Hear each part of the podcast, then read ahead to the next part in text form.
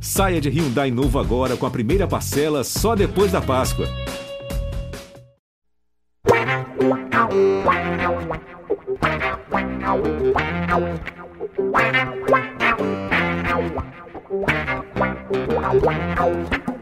Um orgulho que nem todos podem ter, este é o GE Santos, edição especial Copa Sul-Americana. A Comebol realizou o sorteio né, na tarde desta sexta-feira e o Santos já sabe quem vai enfrentar nas oitavas de final da competição. Será o Deportivo Tátira da Venezuela, o time que veio lá do grupo do Palmeiras né, na Libertadores e agora vai enfrentar o Santos aí nessa fase mata-mata da Sul-Americana. Para falar sobre este duelo, estou aqui com ela, a maior e melhor youtuber santista de todos os tempos, Isabel Nascimento. Bom dia, boa tarde, boa noite, Isabel. O que você achou desse confronto que o Santos terá aí pela primeira mata-mata né, da Copa Sul-Americana? Bom dia, boa tarde, boa noite a todos e a todas.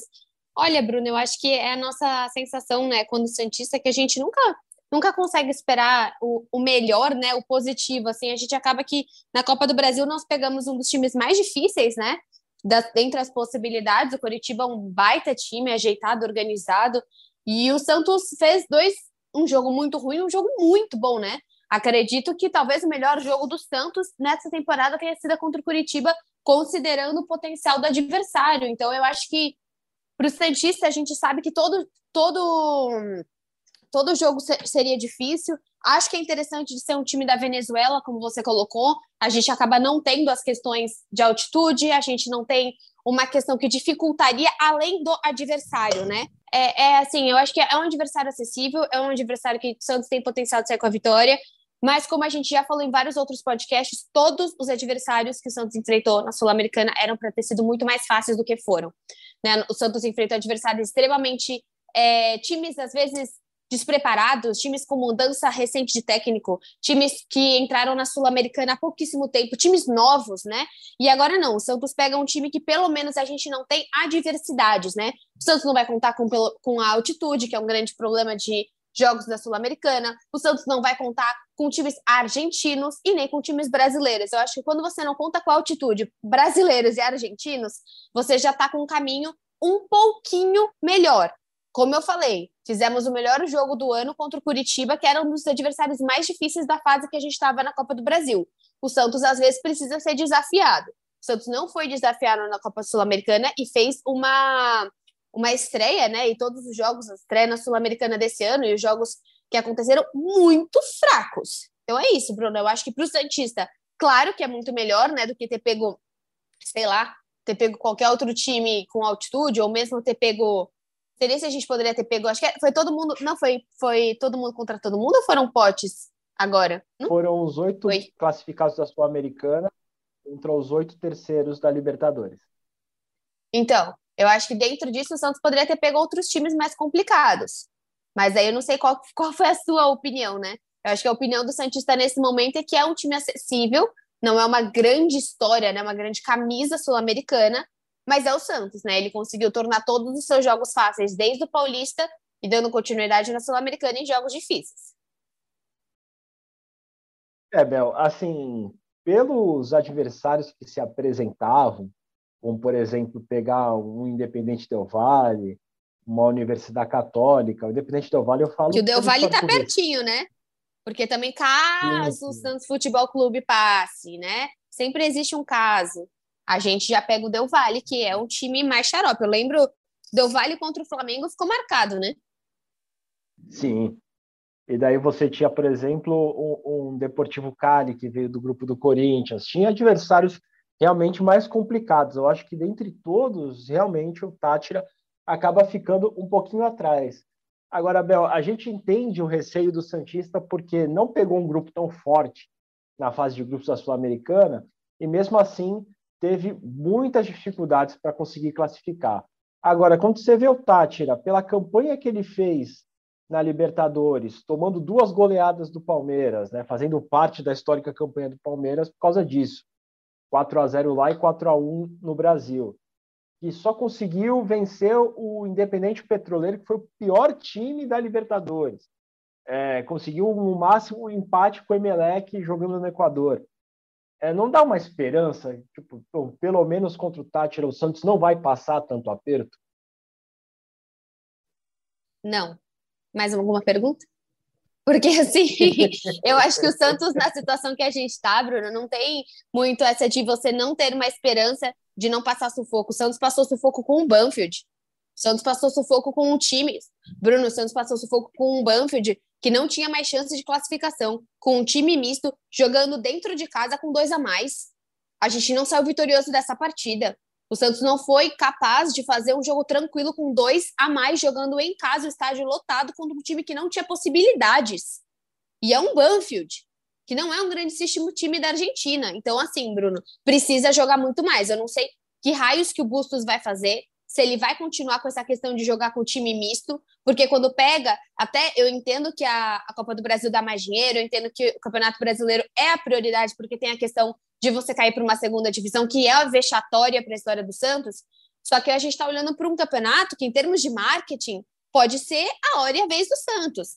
É um time de, de muito, muito tempo para você olhar, um time que nunca ganhou Sul-Americana. Então, assim, é um marketing muito grande que o Santos pode cair em cima. Não é um marketing de valores, mas é um marketing que você pode colocar ingressos mais caros, é um marketing que você pode fazer ações em cima dessa competição. Tem muita coisa bacana. Você pode levar torcedor para assistir fora, você pode fazer muita coisa. O Santos já levou torcedores para Portugal esse ano, por que não levar para Venezuela, levar depois, sei lá, para outros, não sei quem, quem mais o Santos vai enfrentar. Então, eu acho que nesse momento é olhar com carinho questão de marketing. Porque a ideia do Santos no começo do ano trazendo o Goulart era ir nesse ponto do marketing. Não deu certo. Você pode ver que o Goulart não sai nas, é, nas publicidades do Santos, o Goulart não é esse cara chamativo, mas a Sul-Americana pode ser, porque você consegue muito mais atrair marketing jogando contra é, um jogo decisivo da Sul-Americana do que você falar para mim que você vai jogar com Goiás dentro de casa. Você fala para uma empresa fazer uma ação, a gente sabe que é diferente. Então, acho que o Santos tem que olhar com carinho para a Sul-Americana. É difícil, não tem elenco, a gente sabe que não tem elenco suficiente questão de quantidade mesmo. Então, o Santos vai ter que tentar olhar com mais carinho para conseguir dar o efeito que ele pode receber com esse campeonato. Não é um campeonato tão difícil assim, dependendo de quem a gente pegar na Copa do Brasil, você sabe muito bem que as questões do Santos podem ser mais fáceis olhando para a Copa Sul-Americana. Sim, né, Bel, eu concordo, é um atalho, né, para você voltar para uma Libertadores, por exemplo, você conquistar a Copa Sul-Americana, concordo que também tem a questão do troféu inédito, né, eu acho que dentro da galeria de troféus que o Santos possui, falta apenas o da Copa Sul-Americana, então seria uma conquista marcante dentro do próprio clube, né, e se souber explorar direitinho, acho que dá para conseguir um dinheiro em cima do marketing realmente. A gente lembra, Bel, torcedor Santista que sofreu com aquele longo período sem patrocínio master, que na hora de ter as competições internacionais ou os grandes clássicos, era a hora que aparecia o famoso patrocínio pontual, né? Então, a Samap mesmo. Que... A Samap só entra no Santos, que é a ex-patrocinadora Master, quando o Giamota faz aquele gol no finalzinho do Campeonato Brasileiro de 2020 e coloca o Santos na Libertadores de 2021. Se não fosse isso, a Samap mesmo falou que não faria, não teria esse contato com o Santos. Então, e aí mostra a, a importância né, de como disputar uma competição dessas pode realmente trazer patrocínio, trazer mais recursos para o Santos. Não é só o prestígio, não é só pelo mérito é, desportivo, mas também no, no campo e bola. Agora, Bel, falando aí da sequência da Copa Sul-Americana, vamos aí sonhar que o Santos passa pelo Deportivo Tátira, com ou sem dificuldades, e na próxima fase já tem aí Lanús e Independente Del Vale.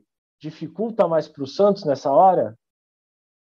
Eu acho que sim, eu acho que não, porque eu acho que se o Santos consegue passar com o mesmo perfil que ele passou do Curitiba, é, eu acho que o Santos vai estar mais fortalecido do que agora. O Santos vai para uma oitava de final da Sul-Americana muito mais deficiência, com muito mais é, insegurança do que passando bem pelo Tátira, ele pode receber outro time. Eu acredito no potencial desse time. Eu acho que o Santos não está num momento seguro como estava depois né, das seis vitórias consecutivas dentro da Vila Belmiro, fazendo bons resultados. Então eu vejo muito um Santos podendo sim fazer um jogo de ida e de volta bacana contra o Tátira, sabe? Você entendendo esse time, beleza, não é o La Batistão, mas a gente vai jogar com o Goulart, a gente não vai inventar e mudar completamente, colocar o Pireiro, colocar a Rua, colocar totalmente novo. A gente quer um segundo time com, com alterações pontuais. Eu não vejo problema nenhum se usar o Felipe Jonathan. Você colocar o Sandro no lugar do Zanocelo. Não vejo problema algum nisso. Mas eu vejo extremamente problema em você mudar sete, oito jogadores. Então eu acho que dependendo de como o Santos conseguir conduzir esses dois jogos, ele pode melhor do que ele está agora, porque de fato agora a Sul-Americana foi no sufoco.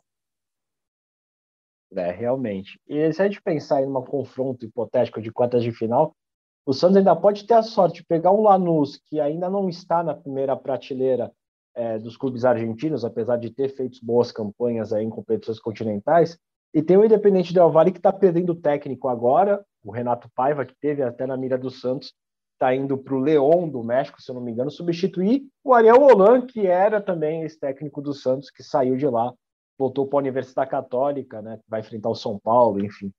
E daí para frente, amigos, é, é, é confabular Daí para frente né, é só para trás, né?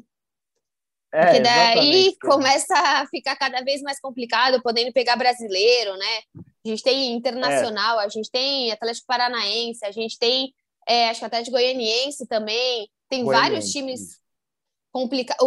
É na... Ah, o Paranaense conseguiu passar. Ah, é, fez 5x1, ia passar tá como primeiro, passou como segundo, primeiro, segundo, primeiro, segundo. Verdade, eu assisti esse jogo. Muito bom jogo, aliás, né? Sim, sim. O Felipão tá dando um jeito lá no Furacão.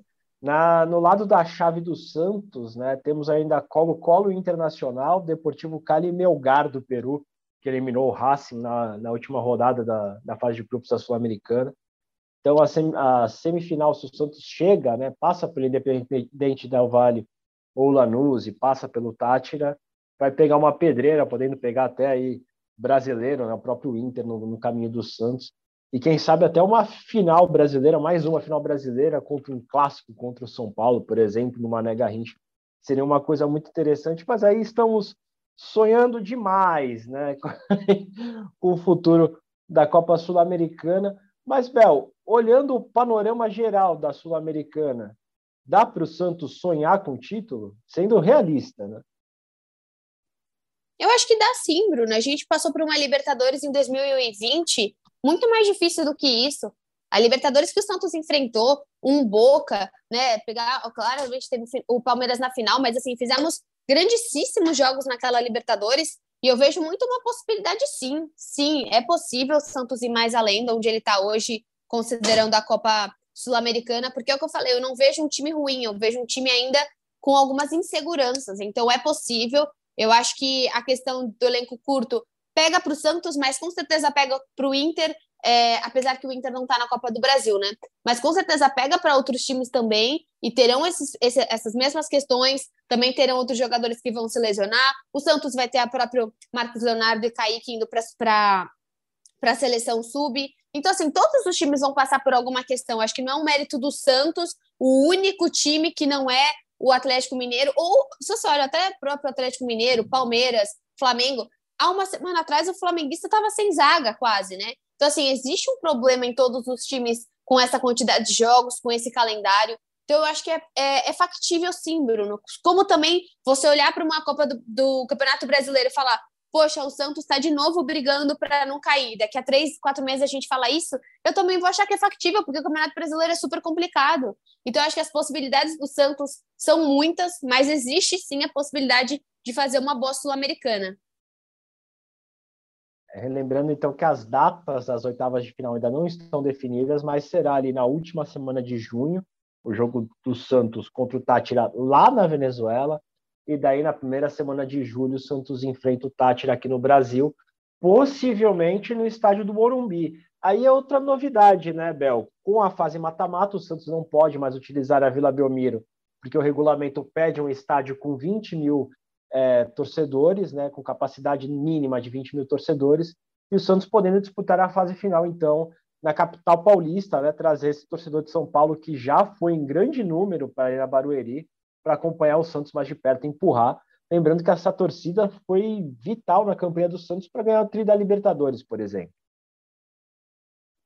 Sim, exatamente. Exatamente. É muito importante contar com São Paulo. É importante também esse choque de realidade para mostrar como a arena nova é importante, né, Bruno? Você não pode ter um estádio que você não consegue participar de competições. Então é bem relevante que o Santos olhe com carinho essa é, essa questão da sul-americana para que veja mesmo a, a dê continuidade, né? Seja conselho, seja os conselheiros, seja o presidente Rueda, para a gente de fato conseguir ter a nossa arena né, caminhar com a W Torre, porque é um projeto muito importante, né? A gente está aqui falando de marketing, a gente teve o Santos Fest, né, que foi super legal no último final de semana no jogo contra o Goiás, desculpa, jogo contra o Ceará. Então eu vejo muito como uma possibilidade do Santos de fato ir para frente, de fato é, construir o seu marketing, porque o marketing de uma arena ele é constante, né? A própria Arena Corinthians, a Arena Corinthians, o que ela ganha com o tour da arena é super legal, né? É, é algo que você tem constantemente. É claro que existe o tour na Vila Belmiro e sempre vai existir algum tipo de tour, mas você construir algo muito mais interativo, entretenimento. Né? O time pode estar bem ou pode estar mal, mas você tem uma arena para shows, né? O próprio Palmeiras, eu sei que tem muita gente que reclama por vezes que o Palmeiras não pode jogar na sua arena, mas, poxa, hoje você tem o Allianz Parque como a grande arena de São Paulo. Com a reforma do Pacaembu, a gente não sabe como vai ficar. Mas hoje é o lugar mais visado, é o lugar mais bem localizado. Qualquer show que queira ser feito em São Paulo é o melhor, é a melhor localização. Isso a gente pode se tornar, né? Por que não se tornar a melhor localização do litoral, né? Se tornar uma baita arena. Então, acho que é isso. Acho que é uma questão para o Santos olhar. Jogar em São Paulo não é um problema. Só que eu, e eu acho até que precisa jogar mais em São Paulo, até para sair com aquela visão, sabe? Eu vi comentários, ai, era óbvio que não tinha que ter saído do de Santos. Isso é besteira, né? Isso é extremamente você pensar pequeno, porque o Santos, ele é de Santos, sim, só que ele é do Brasil e ele é do mundo, né? Não dá para você ficar só jogando em Santos. Você precisa. As pessoas querem que o sócio rei cresça. Se você não jogar fora do Santos, você nunca vai fazer com que o sócio rei cresça. Você nunca vai dar possibilidade para as pessoas terem. Precisa jogar no Paraná, precisa.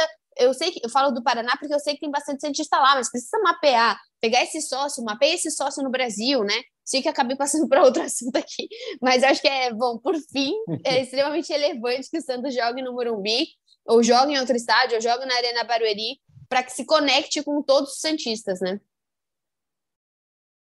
É, e esse, essa conversa sobre nova arena aqui daria até um outro podcast só para falar disso, porque teve ali muita discussão, né?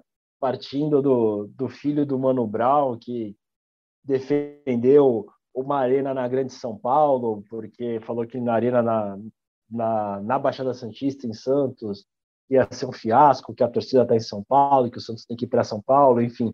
Isso gerou uma comoção, né? Na, na, bolha santista, né, em relação a aquela é, coisa. Eu não acho que é deveria vir para São Paulo, mas eu de fato acho que o Santos deveria é, ter uma baita arena, ser a referência das arenas de Santos, da Baixada. Né? Eu acho que vir para São Paulo totalmente não faria sentido, mas você precisa, já está na hora do Santos oferecer algo um pouquinho melhor para o torcedor que está indo assistir. É, tá aí quase 10 anos atrasado em comparação a Palmeiras e Corinthians, por exemplo.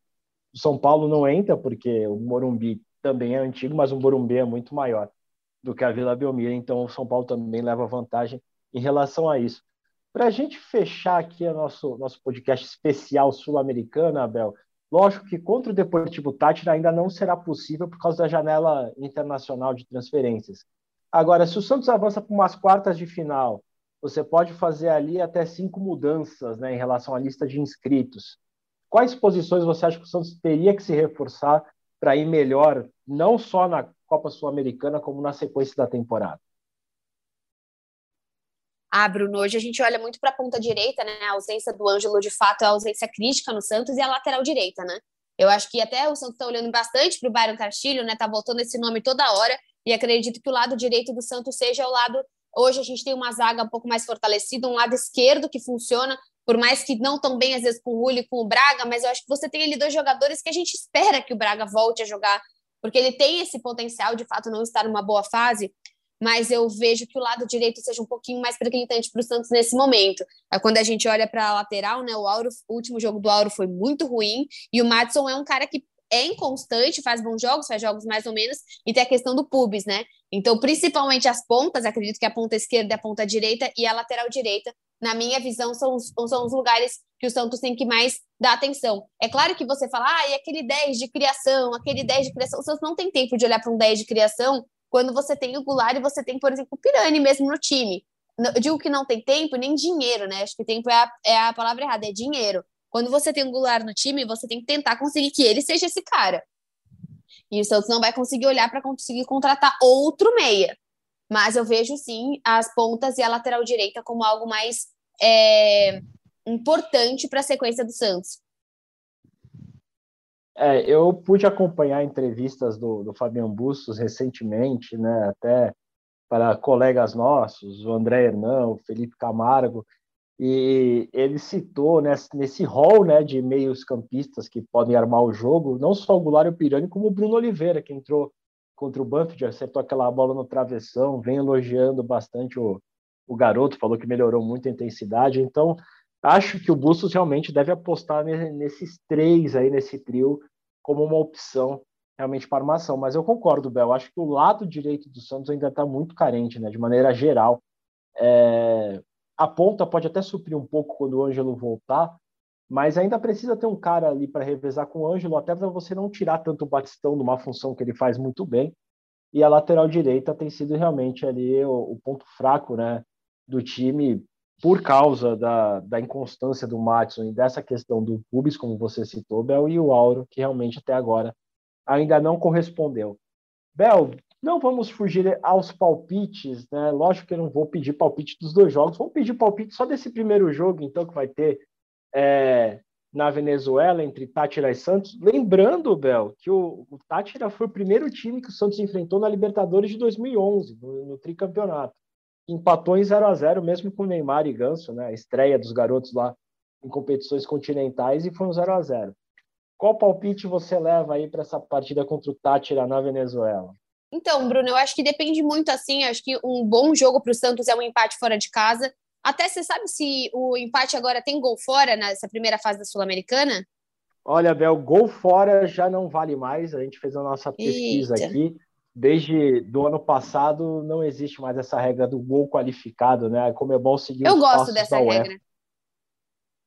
É, era interessante, era interessante. Mas aí a Comebol quer tornar o jogo mais dinâmico, porque às vezes o cara fazia um gol fora de casa e depois jogava retrancado o jogo inteiro e ficava aquele jogo meio monótono, né? Daí então a Comebol aboliu. Mas mesmo assim, o empate fora de casa é um empate, né, Bel? Sim, sim, eu acho que é, faz falta para o Santos esse. Poderia fazer falta, né? Que eu acho que é um Santos que até conseguiria fazer um gol fora, mas eu espero de fato que seja um Santos que empate fora de casa e consiga a vitória dentro de casa. Acho que esse é um, um futuro aí promissor para o Santos e acho que é possível, Bruno. Não acho que é loucura. Olha, eu também acho que é possível. A gente torce para que o Santos siga aquele meme, né, do, do Bustos finos, senhores, né? Consiga aí fazer um, um belo futebol e conseguir a classificação para as quartas de final. Vel, alguma última palavra sobre este Santos na Sul-Americana? Ah, Bruno, eu acho que é olhar com mais carinho e olhar principalmente para a parte de marketing dessa, dessa competição. Estou bem animada. Acho que mata-mata, jogos de, de volta, não tem como não animar o torcedor, né? Então, estou bem animada para essa fase da Sul-Americana para um, um, de fato, aí para um campeonato bem atraente, né? O, o Sul-Americana, de fato, é um campeonato que o Santos pode olhar com carinho, que o torcedor com certeza vai lotar todos os jogos.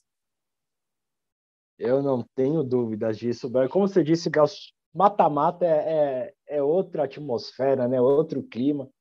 É sempre bem mais divertido do que você ficar nos pontos corridos. Lógico que os pontos corridos é mais justo, né, gente? Mas, a, mas a, o mata-mata, a surpresa do mata-mata, sempre é mais gostoso, sempre é, é mais legal de se acompanhar. Por isso que a Copa do Mundo não é ponto corrido, né? Tem a fase de grupos, vai para o mata-mata, é sempre mais divertido. Gente, a gente vai encerrando o nosso Gé Santos por aqui. Você consegue acompanhar aí nosso Gé Santos em todas as plataformas: Globoplay, Spotify, Deezer, Apple. Consegue aí ver também no nosso site, no ge.globo. Enfim, sempre acompanhem o nosso trabalho, o trabalho dos nossos colegas que nos, que nos seguem aqui também na, no, no Globo Esporte. Enfim, siga sempre a gente. E voltamos então com o nosso GE Podcast, talvez um domingo, para falar do clássico do Palmeiras e Santos, ou então na segunda-feira, repercutindo tudo que aconteceu na Vila Belmiro, o jogo 4 horas da tarde, o Santos tentando aí voltar ao G4 do Brasileirão. Um abraço e até mais. Tchau, tchau. Pelé,